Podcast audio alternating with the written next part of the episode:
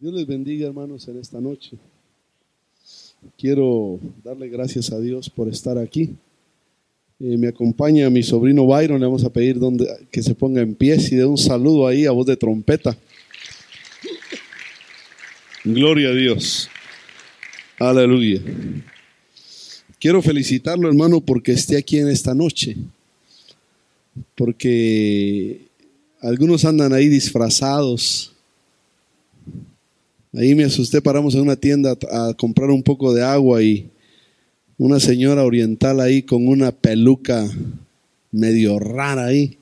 Yo me asusté, pero me acordé y se me había olvidado que era 31 de octubre. Y bueno, el mundo anda en otra cosa, pero nosotros adoramos a Dios. Nosotros servimos a Cristo. Conocemos a Cristo y eso es lo más hermoso. Yo quiero compartir una, una porción de la escritura con ustedes esta noche. Ahí en el Evangelio según San Juan capítulo número 17. Gloria a Dios para siempre.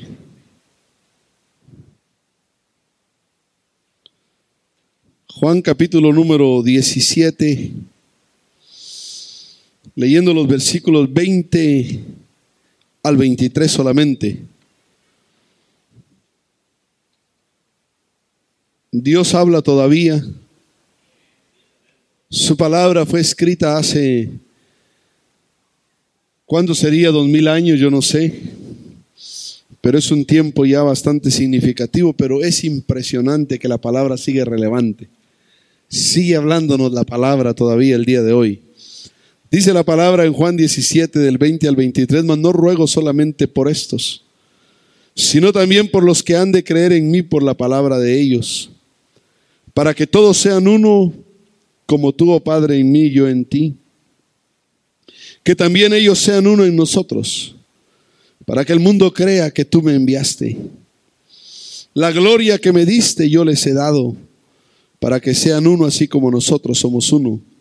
Yo en ellos y tú en mí, para que sean perfectos en unidad, para que el mundo conozca que tú me enviaste y que los has amado a ellos como también a mí me has amado. Padre que estás en los cielos, yo te agradezco el privilegio de poder estar aquí reunido con tu pueblo en esta noche, Señor, para compartir la palabra, para dar el consejo tuyo, Señor, a estos tus santos.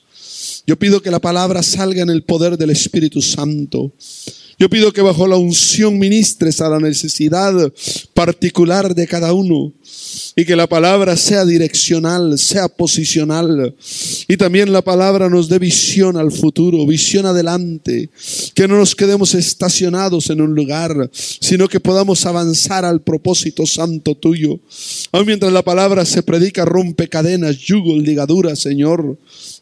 Abre los ojos de aquel que no te conoce, para que vea que no hay otro nombre debajo del cielo por medio del cual podamos ser salvos. Para que entienda por tu espíritu que solamente en Cristo hay salvación. Y que el pueblo tuyo sea edificado y el nombre de Jesucristo tu Hijo sea glorificado, te pido. En el nombre de Jesús de Nazaret, gracias Señor. Amén. Puede sentarse, hermano. Gloria a Dios.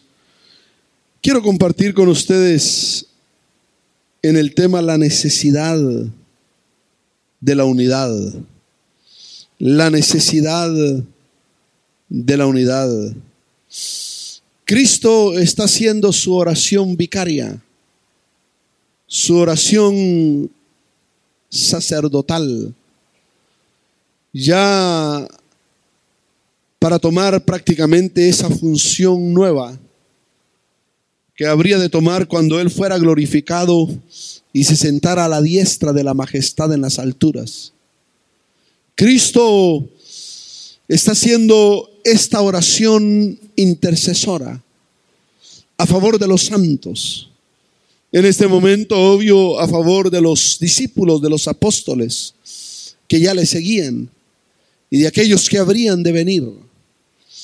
Y si estudiáramos nosotros toda la oración, es riquísima en la formación del, individuo, de la persona. riquísima la oración en la formación personal de cada uno de nosotros.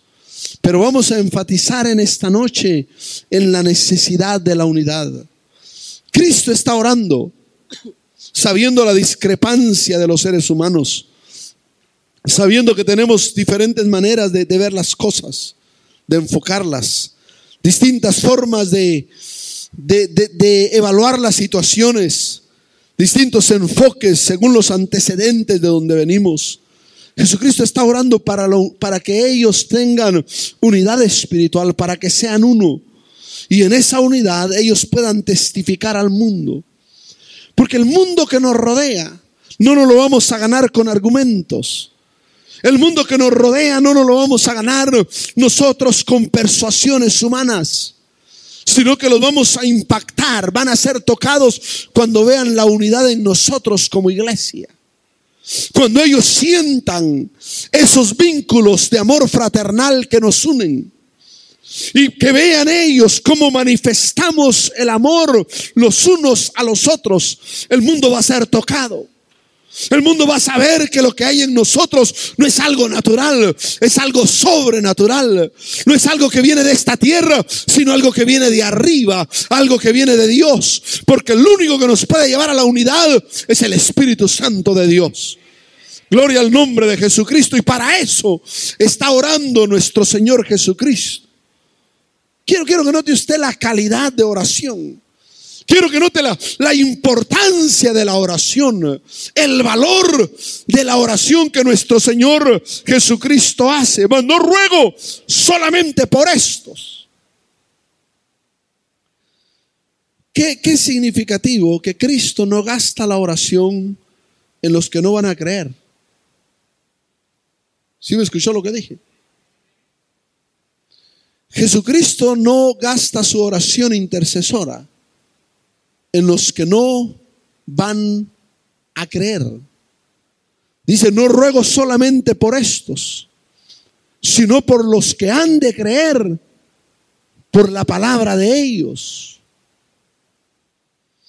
O sea que la palabra de testimonio que ellos dieran como apóstoles iba a provocar fe en otros. Porque ¿cómo va a creer la gente si no le hablamos? ¿Cómo creerán si no hay quien les predique? ¿Cómo la gente va a creer si no hay quien les lleve el testimonio de Jesucristo? Por esa razón es porque Satanás ataca la unidad de la iglesia. Satanás ataca la armonía, la comunión interna de la iglesia. Si logra a la iglesia enfocarla en los problemas. Pero problemas no los vamos a resolver, sí. Y siempre habrán. Pero no podemos gastarnos en ellos. No podemos enfocar toda nuestra energía y toda nuestra atención en ellos. Tenemos que verlos, tenemos que evaluarlos, tenemos que resolverlos, pero tenemos que avanzar en el nombre del Señor. Hay personas que ante el problema se paralizan. Hay personas que ante el problema se detienen. Hay personas que ante el problema se frenan. Se frenan ellos y frenan también el avance de la obra del Señor alrededor de aquellos que están cerca de ellos por la actitud. Y eso era lo que Cristo quería que se evitara al hacer esta oración intercesora. Porque si lograba, lograba Cristo que ellos entendieran que somos uno, que no somos nosotros una unidad partida, sino la integridad de la iglesia es entender que somos una unidad que habrá diferencias en cosas de segundo orden, en cosas secundarias, pero somos uno en espíritu. Somos uno en fe. Somos uno en bautismo, aleluya. Tenemos un solo Padre, tenemos un solo Señor, tenemos un solo Espíritu, aleluya. Entonces, en esos vínculos que son críticos, cruciales de la unidad, es donde debemos de enfatizar. El hermano va a tener problemas puntos de debilidad. Si me enfoco en eso, si me enfoco en la debilidad del hermano, me desanimo, me caigo. Tengo que mantener mi mirada puesta en Cristo Jesús. Tengo que mantener mi mirada puesta en Él. Note cómo está orando Cristo aquí. No ruego solamente por esto, sino también por los que han de creer en mí por la palabra de ellos, para que todos sean uno como tú, oh Padre, en mí y yo en ti. O sea que la unidad del Padre y el Hijo. Note que en esta oración intercesora Jesucristo no menciona el Espíritu Santo. Note que en esta oración intercesora Jesucristo no menciona el Espíritu Santo. Pero usted tiene que entender que en el orden bíblico, usted lo estudia tanto en el Antiguo como en el Nuevo Testamento, hay tres señores. El Señor Padre, el Señor Hijo, ¿y cuál es el otro Señor? el Señor Espíritu Santo. En un diálogo que se da en el cielo, ¿usted sabe que hay diálogos en el cielo? David lo escuchó. ¿Qué privilegio tendría usted que Dios le dejara escuchar un diálogo celestial? Sería maravilloso. Y David escucha un diálogo celestial donde hablan dos señores. Y David oye. Y David lo, narra y dice, dijo el Señor a mi Señor. ¿Hay dos señores, sí o no? Ahí en esa declaración. Dijo el Señor a mi Señor, un Señor hablándole a otro Señor, siéntate a mi diestra hasta que ponga a tus enemigos por estrado de tus pies. ¿Quién es el Señor que está hablando? Es el Señor Padre. ¿A qué Señor le está hablando? Al Señor Hijo. ¿Por qué es importante esto? Porque en ellos hay una perfecta unidad. Ellos están en el propósito de derrumbar los enemigos, derrumbar los enemigos, derrumbar los enemigos. Este mes de octubre, gracias a Dios que está terminando. Y ya entramos a noviembre, qué bendición. Gloria a Dios. Qué ataques tan terribles. Familias a punto de divorciarse. Familias en pelea, en pleito, gente bajo unos problemas terribles. Este mes de octubre parece que uno ya no la va a hacer. Parece que no vamos a terminar el mes con la victoria. Pero Cristo sigue en el trono, aleluya. Y debajo de sus plantas siguen cayendo enemigos, aleluya. Cristo es el rey. Cristo es el Señor. Cristo tiene la victoria y nos da la victoria a nosotros. Bendito su nombre para siempre. Entonces, un señor le habla a otro señor, porque el propósito de Dios es derrumbar los enemigos. Ahora, estos enemigos buscan robar la unidad de la iglesia. Porque si la iglesia no está en un mismo sentir, si la iglesia no está en una misma visión, si la iglesia no está en un mismo pensamiento, si la iglesia no habla lo mismo, dice la escritura que debemos de estar en un mismo sentir, hablando lo mismo, sintiendo todos una misma cosa, que no haya entre vosotros divisiones. En ese sentir avanzamos a cumplir el propósito de Dios. En ese sentir enfocamos hacia la unidad de lo que Dios quiere. Porque esta unidad nos va a provocar, va a provocar un avivamiento interno en nuestros corazones para testificar de Jesucristo. Entonces el mundo sabrá que somos uno, como el Padre y el Hijo son uno. O sea, el Padre y el Hijo, una unidad perfecta. No hay la mínima contradicción. Todo lo que el Hijo dice está en armonía con lo que dice el Padre. Por eso Cristo dice, el Hijo no habla nada de sí. No hace nada de sí, sino que todo lo que ve al Padre hacer. Todo lo que yo les digo a ustedes, dice Cristo, no es mío. Mi doctrina no es mía, sino es la doctrina del Padre que me envió.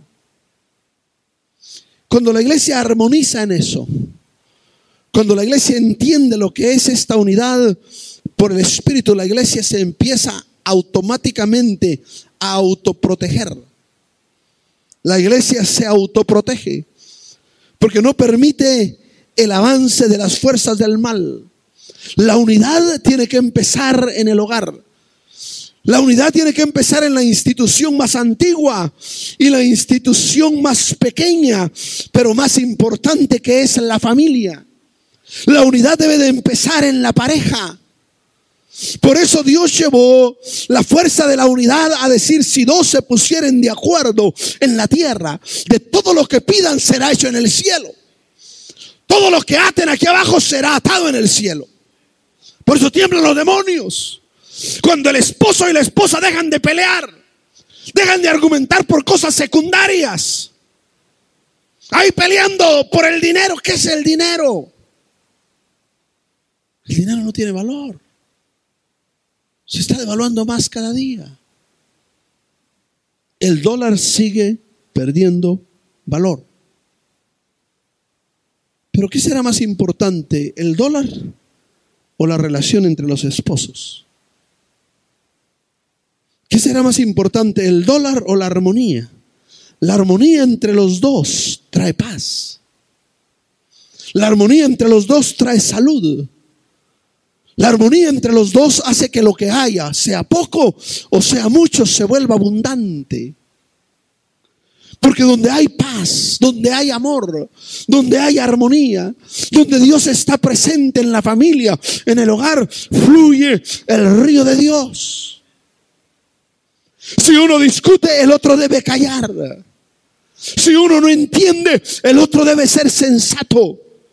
La prudencia, la madurez nos llevará a la unidad. Nos llevará a entender que hay cosas que no tienen valor y que no tienen sentido. Este es mi dinero, pues quédate con él. Hermano, y si le quitan todo, nunca me van a quitar todo. Mientras me dejen a Cristo, lo tengo todo. Hermano, pero el carro que se lo lleven y la casa que se quede con ella. Lleve los pleitos, quisieran partir las casas en dos. Y es tan astuto Satanás que en la separación no le queda la mitad de la casa a ninguno de los dos, ni la casa a ninguno de los dos, sino que lo que hacen es que la venden y mitad a mitad. Qué, terrible es cuando el diablo destruye un hogar, cuando destruye una familia por falta de unidad.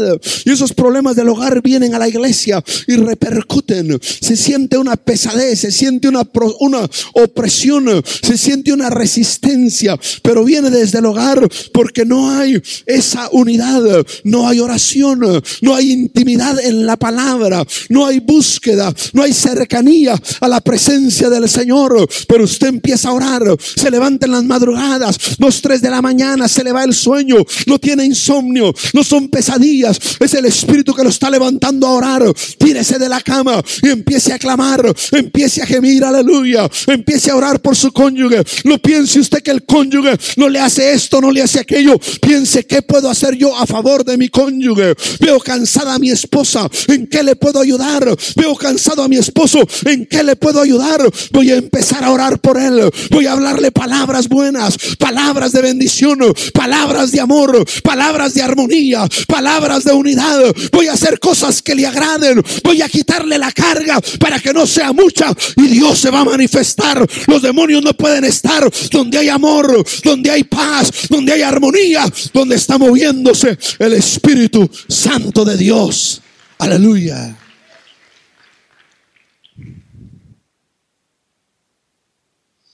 Yo, yo soy ruidoso para orar. Y a veces aún en la recámara no puedo orar porque si empiezo a alzar mucho la voz, ya cuando estoy orando en lenguas, mi esposa despierta. Se le va el sueño. Entonces guardo silencio. O a veces me salgo para ir a otro lado a orar. ¿Por qué? Porque hay algo, hay una necesidad interna en el espíritu. Dios busca la armonía. Sabes que tú tienes conflictos fuertes con tus hijos. Jamás los vas a conquistar, jamás. A menos que dejes que sea el Espíritu de Dios. Hay argumentos que levantan mis hijos cuando yo les quiero establecer una normativa.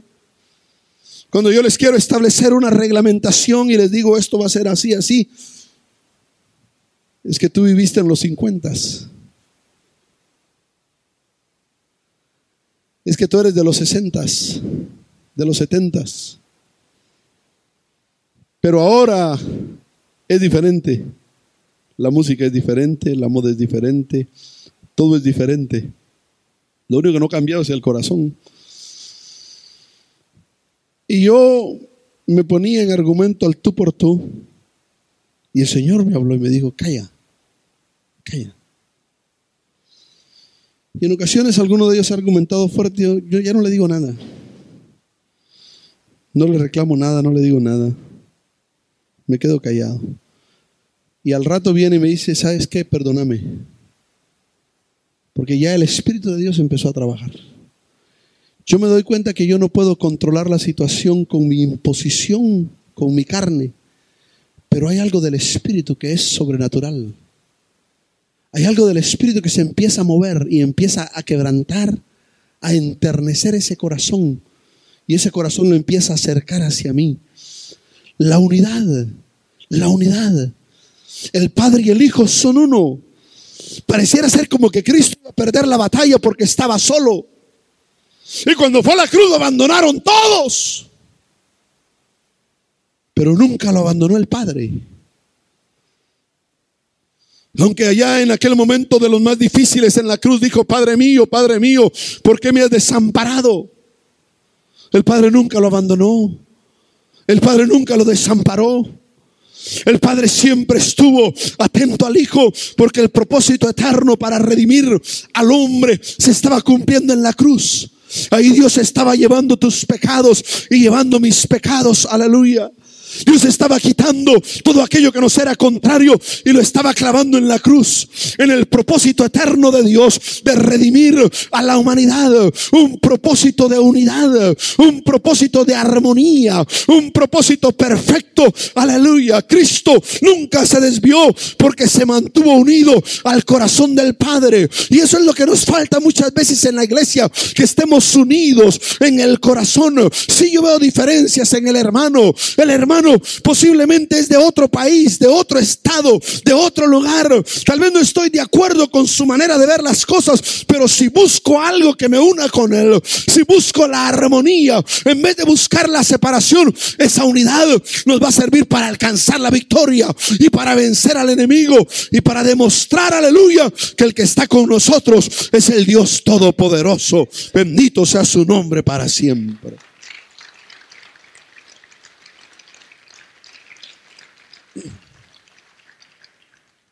Porque no dio usted las palabras del Maestro para que todos sean uno, como tú, oh Padre, en mí, yo, yo en ti. Que también ellos sean uno en nosotros, para que el mundo crea que tú me enviaste. Eso me impacta a mí. Dice que Cristo no ora para que hagamos milagros, para que hagamos maravillas. Y no dice Cristo, te pido Padre que los unjas de tal manera que hagan milagros, prodigios y maravillas y el mundo crea. Y no me malinterprete a pensar que los milagros no tienen su lugar y su importancia, si los tienen. Pero note usted, note usted, que el Señor Jesucristo, aquí no es que no le esté dando la importancia a los milagros, los milagros nunca ocuparán el primer lugar siempre el primer lugar lo ocupa la palabra. Por eso Cristo lo primero que hace es predicar la palabra, pero cuando no creen a la palabra les dice, bueno, si no creen a la palabra, crean a las obras, crean a los milagros. Pero aquí está llevando esto al nivel más sublime, al nivel más alto. Porque en el análisis final de las cosas, lo que el mundo busca es amor. La gente está triste, triste, triste, afligida. Yo me, he quedado sorprendido de la cantidad de gente que toma antidepresivos. Pero no allá afuera en el mundo, sino dentro de la iglesia. Creyentes, hermano, creyentes. Que oran y usted los ve con una bendición y llegan a la casa y les cae una tristeza. Y la pastilla. Y entonces yo me he puesto a pensar, a meditar y a estudiar la palabra para entender el tema. ¿Por qué aún el mundo cristiano está triste?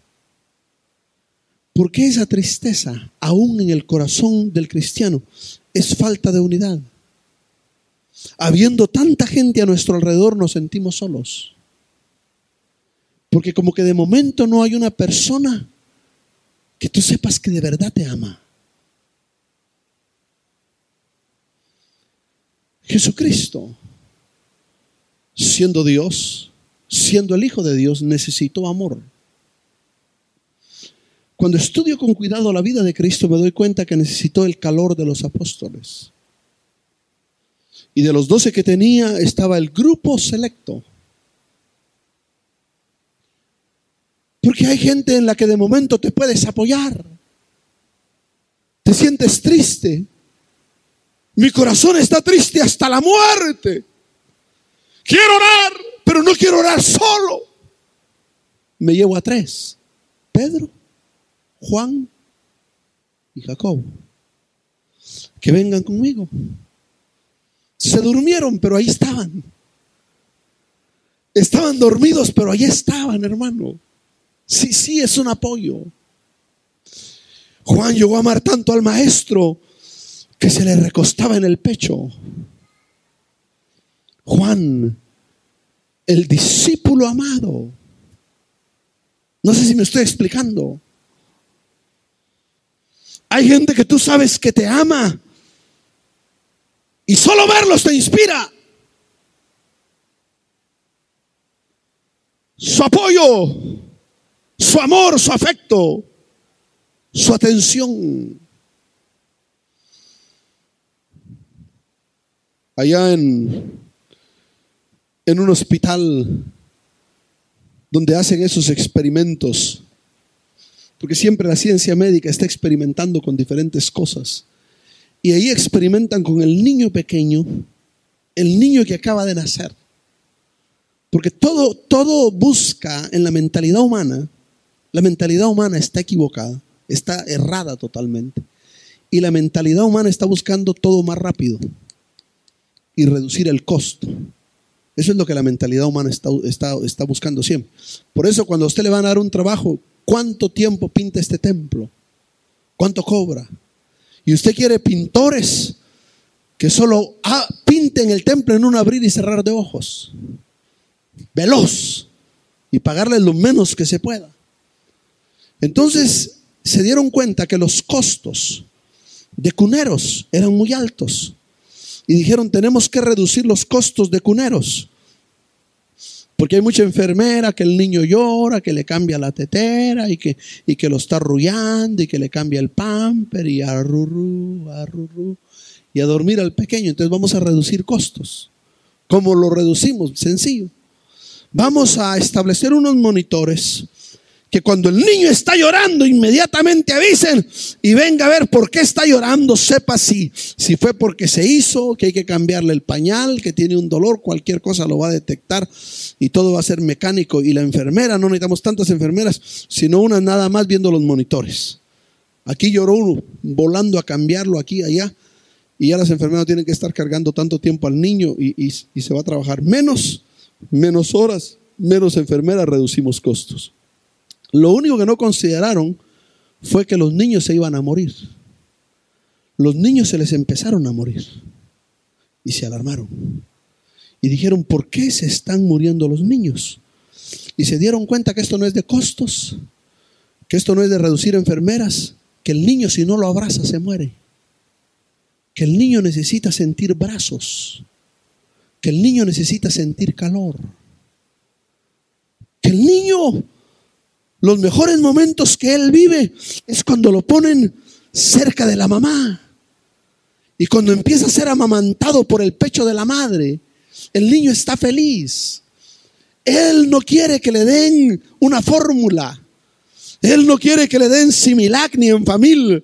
Él quiere pegársele al tesón de la mamá, al pezón de la mamá y empezar a mamar. Eso es lo que él quiere. Él quiere sentir el cuerpo de la madre. Y la madre quiere sentir la boca del niño.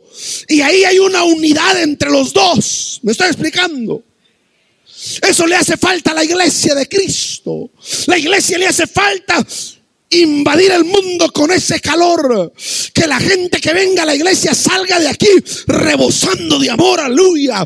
Llena del amor de Dios, aleluya. Que ya no tome calmante, que ya no tome antidepresivos, que ya no se desvele en la noche, que no puede dormir. Que esté lleno de la gloria de Dios, lleno del amor de Dios, aleluya. Porque somos uno en Cristo Jesús, bendito sea su nombre para siempre. Y eso era lo que Cristo oraba. Digo para la gloria de Dios. Dios me libre del ostento, del orgullo, pero digo para la gloria de Dios. Pero gente me ha parado a mí. Y me dicho, usted se ve tan feliz. Usted tiene paz. Le digo, sí y sin calmantes, sin antidepresivos, sin dos horas de fútbol en el televisor, sin necesidad de dos películas que tengo que rentar para... Es que me siento low, hermano, ahorita algo que me, que me levante, algo que me ponga high. ¿Qué más high que Cristo? Hermano, yo cuando ya me siento bajo, yo me tomo un Red Bull, hermano.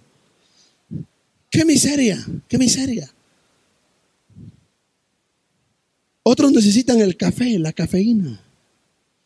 Aprende a tomarte a Cristo. Cuando te sientas low, tómate a Cristo. Aleluya. Y el mundo va a ver que hay algo diferente. Tu mirada es diferente. Tu saludo es diferente. El toque que le das a las cosas es diferente.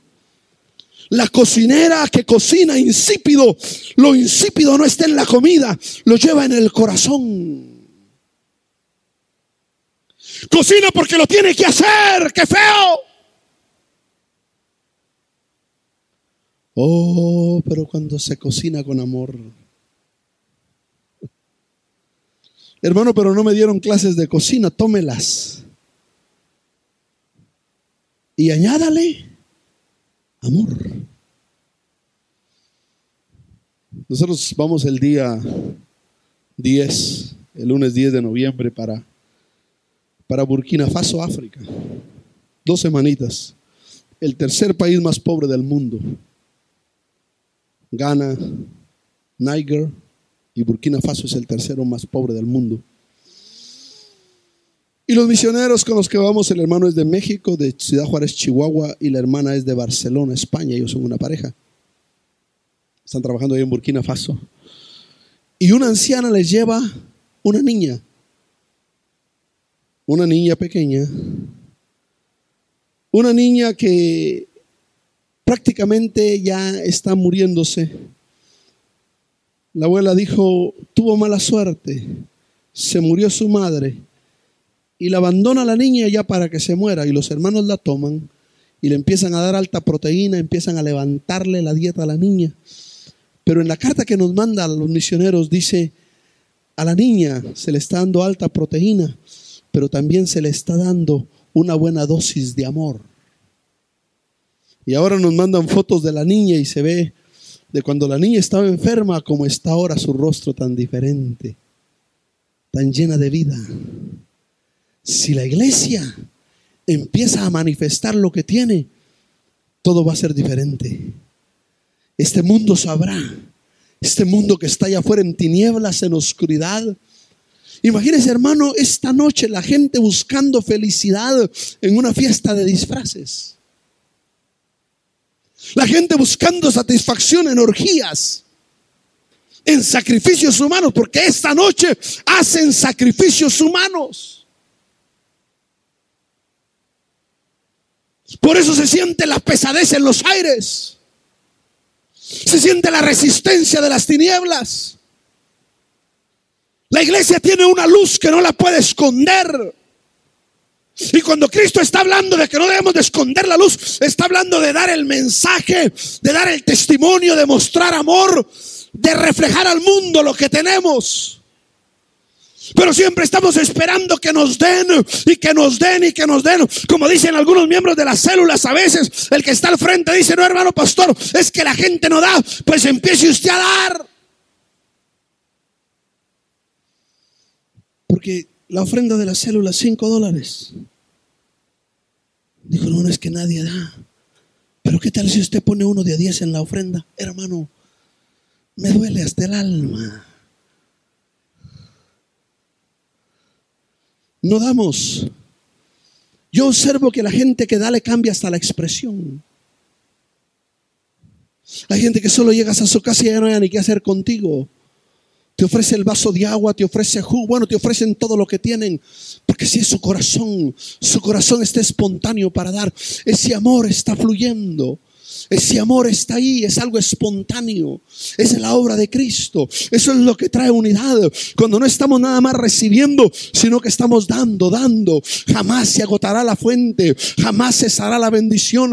Siempre fluirá. Va a estar fluyendo como un río, como un manantial. Aleluya. Mientras nosotros damos, Dios nos va a dar. Aleluya. Y va a ser un ciclo continuo el que se va a estar estableciendo. Y vamos a dar más y Dios nos va a dar más. Aleluya y vamos a dar más y Dios nos va a dar más, aleluya. Y el amor de Dios va a fluir de nuestros corazones. No ande hablando, es que yo estoy enojado, es que estoy molesto, es que nadie me comprende, es que estoy amargado. Así habla el diablo. Usted no sigue el lenguaje de Satanás. El lenguaje del cielo es yo estoy lleno, yo estoy satisfecho, no me falta nada. Todo lo puedo en Cristo que me fortalece, aleluya. Hable el lenguaje celestial. La bendición de Dios está a su favor. Bendito sea Cristo para siempre.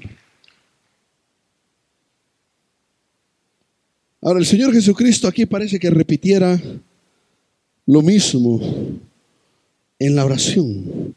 Dice el versículo 22, la gloria que me diste yo les he dado para que sean uno, así como nosotros somos uno. O sea que para, para, para preservar y mantener esa unidad, que es una necesidad vital para la iglesia, Cristo nos imparte su gloria.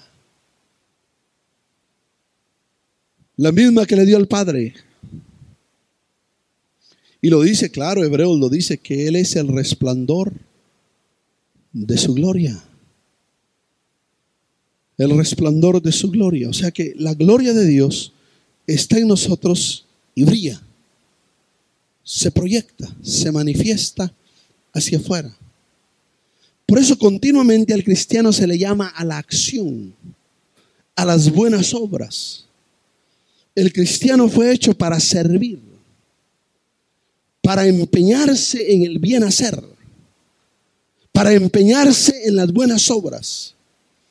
El cristiano es creativo. El cristiano está buscando oportunidades para servir. Aunque a veces pareciesen pequeñas, insignificantes. Pareciera ser que no tuviera mucha trascendencia, pero son importantes. Sencillamente antes de, de, venir para acá, me dio un hermano esta botella de agua, una cosa que pareciera insignificante, pero no lo es. Una botellita de agua. Es un detalle pequeño, pero ¿qué hay en el corazón? Deseo de servir. Deseo de servir. Yo les digo a los hermanos, van a la reunión, está bien, reúnanse, pero terminando la reunión, porque la, la líder me dijo a mí, dijo, hermano pastor, ¿cómo le pareció la reunión? Le dije, estoy muy triste. Hermano, pero ¿por qué? Si tan bonita se multiplicó, había mucha gente y, y, y lo atendimos a usted y a su esposa de lo mejor. Le dije, sí, pero yo estoy muy triste. Dijo, ¿por qué? Le dije, porque vi personas nuevas y ustedes se concentraron en atenderme a mí y a mi esposa y a las personas nuevas ni atención les dieron. Y yo no necesito esa atención. Si algo me sobra a mí es atención. En momentos así, concéntrese en atender a los nuevos. Pregúntele de dónde vienen. Establezca, un diálogo con ellos. Pregúnteles cómo les pareció la reunión, qué les pareció la administración de la palabra. Lo que yo tengo lo tengo que proyectar, lo tengo que dar. Aparentemente yo como pastor era el centro de atención, pero no. El centro de atención es el pecador. Aleluya. Porque ahí es donde está el corazón de Dios, ¿sí o no? Amén. Amén. Entonces cuando entendemos esas cosas nos damos cuenta que estamos para servir. Para servir. Ser amables con los demás, ser cariñosos, ser afectivos. Una palabra, hermano, pero no siento ánimo, saca ánimo de debilidad. Hermano, pero soy débil. Diga el débil, fuerte soy.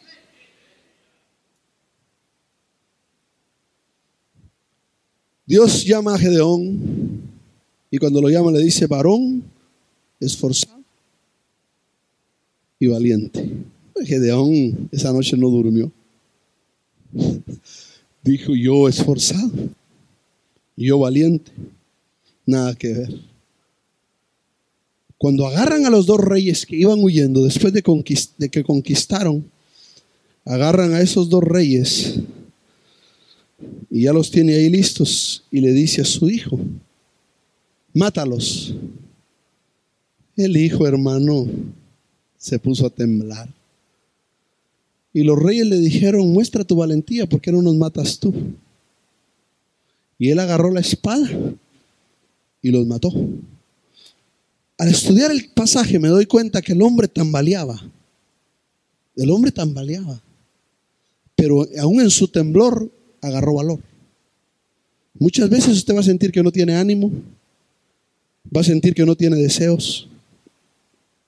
Si de repente a la hermana le caen unos visitantes y le dice el esposo, mi amor, nos acaban de llegar unos visitantes, un ocho nada más. Prepárales algo, mi amor es que no tengo nada.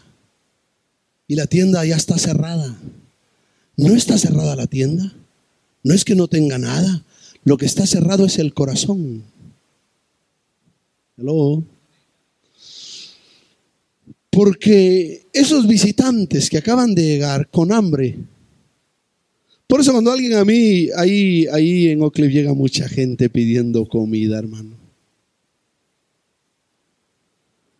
Y llegó un sujeto ahí que, porque el que tiene hambre va a comer lo que usted le ponga. Por eso usted no diga que no tiene. Si frijoles tiene, prepara los frijoles. Si papas tiene, esas papas les quita la cáscara, hace un guiso de papas con tomate y esa gente va a sentir sabor a gloria con esas papas con tomate. Amén. Si llegan caminantes ahí, me dice un sujeto ahí, tengo mucha hambre. Ok, le digo, vamos. Le voy a comprar. Dijo, no, es que ya, ya comí. Dijo, pero ¿por qué no me da para después? No, le yo le doy al hambriento. Usted váyase, le dije, siga su camino.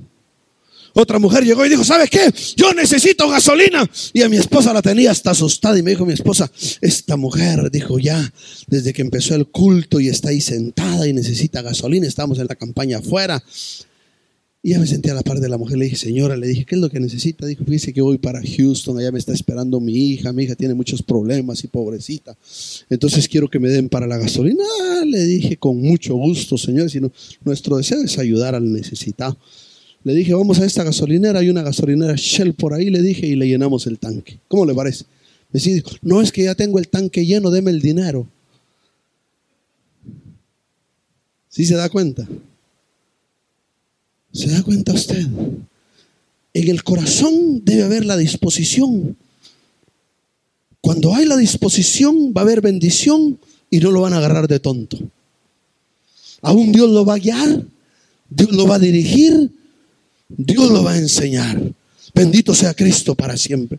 Pero no diga, no puedo, no tengo, no sé, no tengo ánimo, no quiero. No, el ánimo ahí está. Hay que sacar ánimo. Aleluya, el deseo ahí está.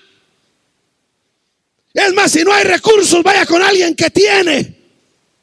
Y dígale, no es para mí, es para aquel. Y usted va a ver que hay gente que está dispuesta a dar. pero se necesita alguien que se mueva. Dios nos ha dado una gloria que está en nosotros, una presencia que está en nosotros. Esa presencia del Espíritu Santo camina con nosotros cada día, a cada instante, a cada momento. No la ande buscando afuera, no. ¿Dónde estará o quién va a venir que me dé la bendición? Yo quisiera que algún hermano viniera y me impusiera las manos y se me acabara esta tristeza. Acaba tú con la tristeza. Ponte tú las manos en el nombre de Jesús. Aleluya. Declara victoria en el nombre de Jesús. Empieza a alabarle. Aleluya. Un día estábamos arreglando la casa.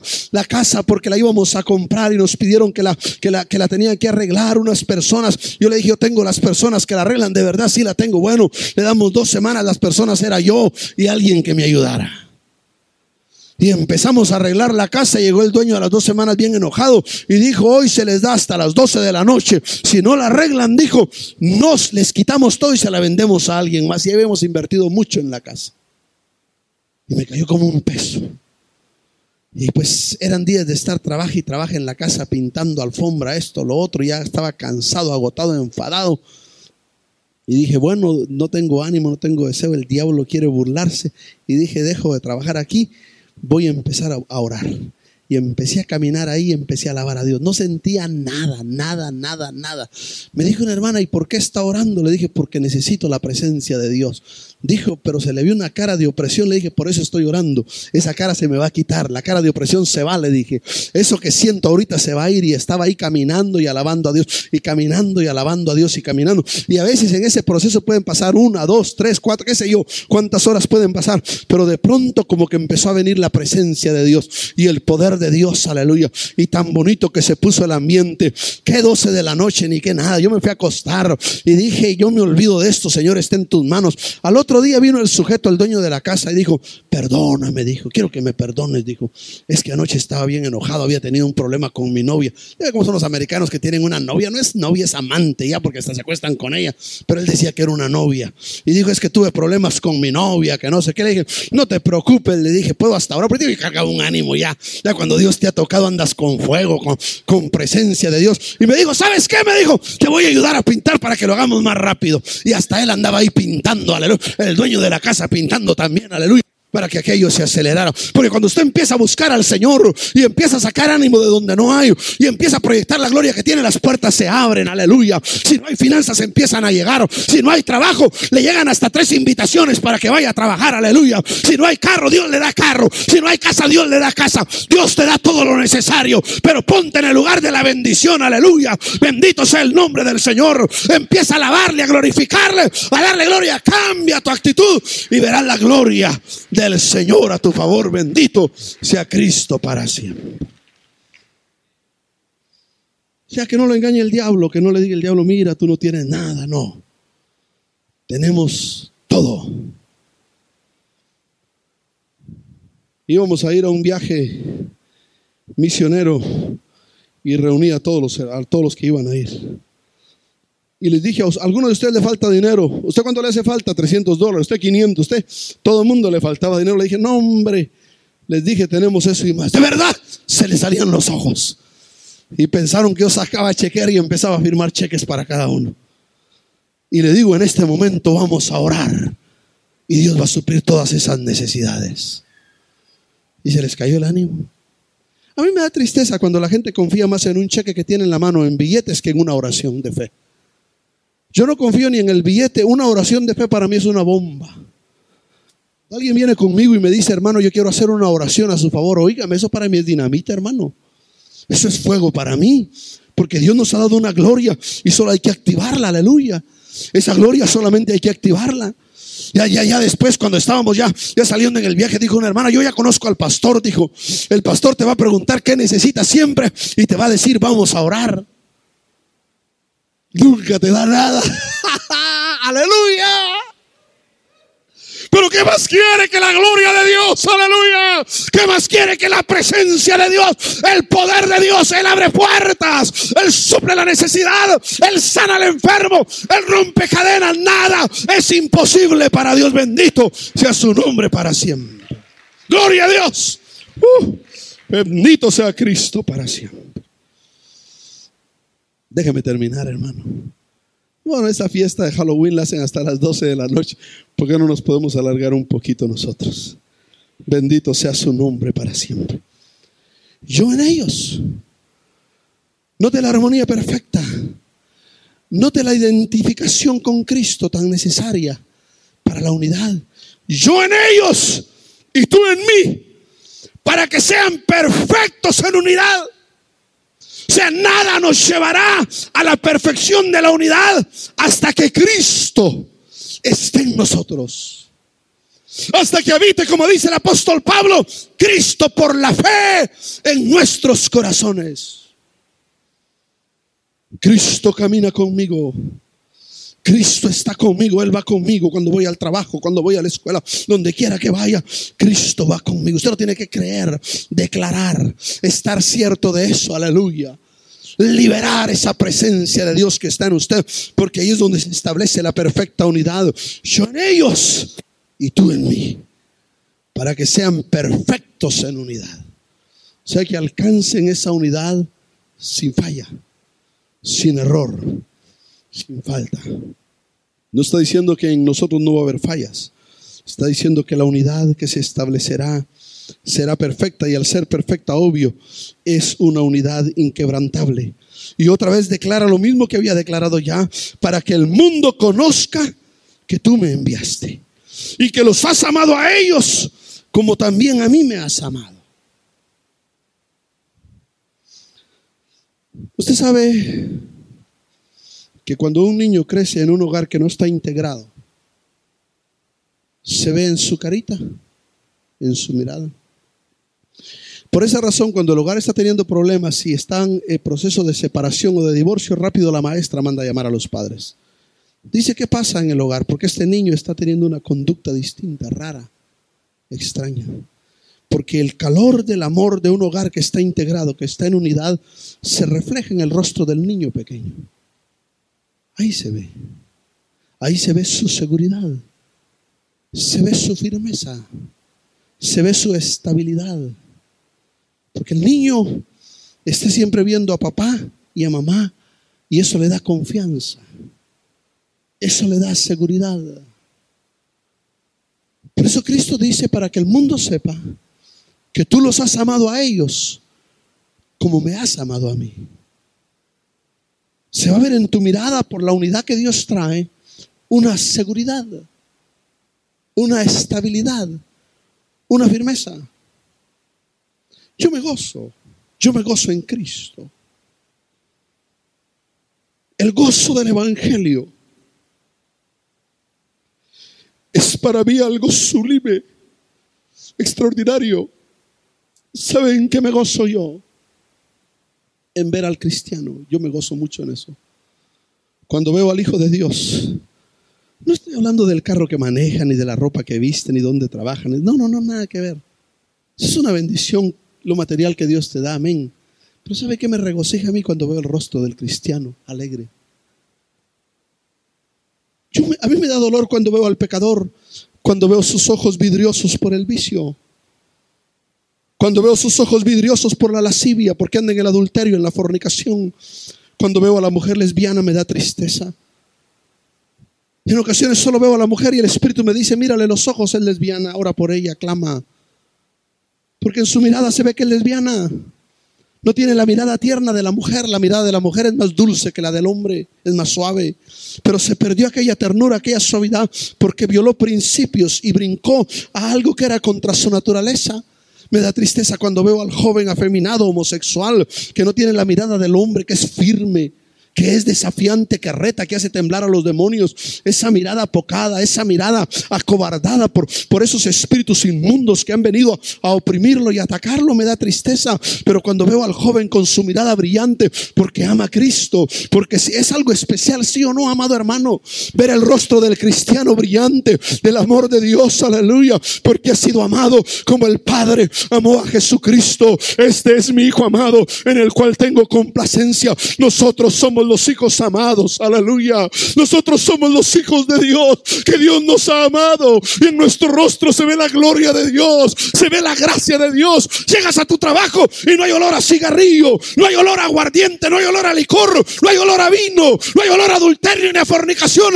Hay olor al cielo, aleluya. Hueles a Cristo, hueles a vida, hueles a la gloria de Dios, porque Dios te ha amado, aleluya. Y se ve en ti, es la obra de la gracia, es lo que Dios ha hecho para que su nombre sea glorificado. Bendito sea Dios para siempre. Por esa razón, y yo termino, es necesaria la unidad. Porque si se rompe la unidad en la iglesia, se va esta bendición. Y lo que empezamos a ver es gente molesta, gente enfadada, gente triste, gente apagada, gente apocada, gente que no puede avanzar. Si se pierde la unidad en el hogar, que vemos hijos tristes. ¿Y tú qué vas a hacer? No, yo me voy con mi papá. ¿Y tú? Yo con mi mamá. ¿Y tú? Yo no sé qué hacer. Y, vemos muchachos de tristeza. Me dijo una joven a mí, dijo lo más duro para mí en la vida. Dijo cuando mis padres se divorciaron.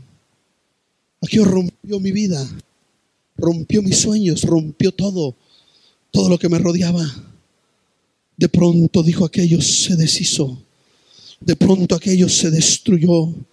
De pronto mi padre por un lado y mi madre por otro. No lo podía concebir. Qué difícil es eso en el mundo natural, en lo que es la familia, en el mundo espiritual, en el seno de la iglesia. Eso es terrible, porque roba la paz, roba la bendición, roba la presencia de Dios, roba ese amor que debemos de reflejar. Por eso yo me gozo cuando veo a los hermanos. Cuando yo voy a las células, ahí en Dallas, en toda el área metropolitana, yo visito las células y veo a los hermanos, que algunos de ellos eran borrachos, drogadictos, dan sus testimonios, hermanos tatuados. Un hermano me dice, hermano, perdone que yo siempre uso camisa manga larga, pero me da vergüenza que me vean los tatuajes. Esos me los hice cuando estaba en el mundo. Todavía algunos en el rostro marcas de navajas porque peleaban con, con navajas, pero en sus ojos se ve el brillo de Cristo, aleluya. eso me regocija, aleluya, porque eso no lo hizo carne ni sangre. Ese es el poder de Dios, aleluya. Ese es el poder del Evangelio. Y digo, vale la pena seguir en unidad, vale la pena mantener la unidad, vale la pena que seamos uno, aleluya, para que el nombre de Jesucristo sea glorificado. Bendito sea Dios para siempre. Póngase en pies.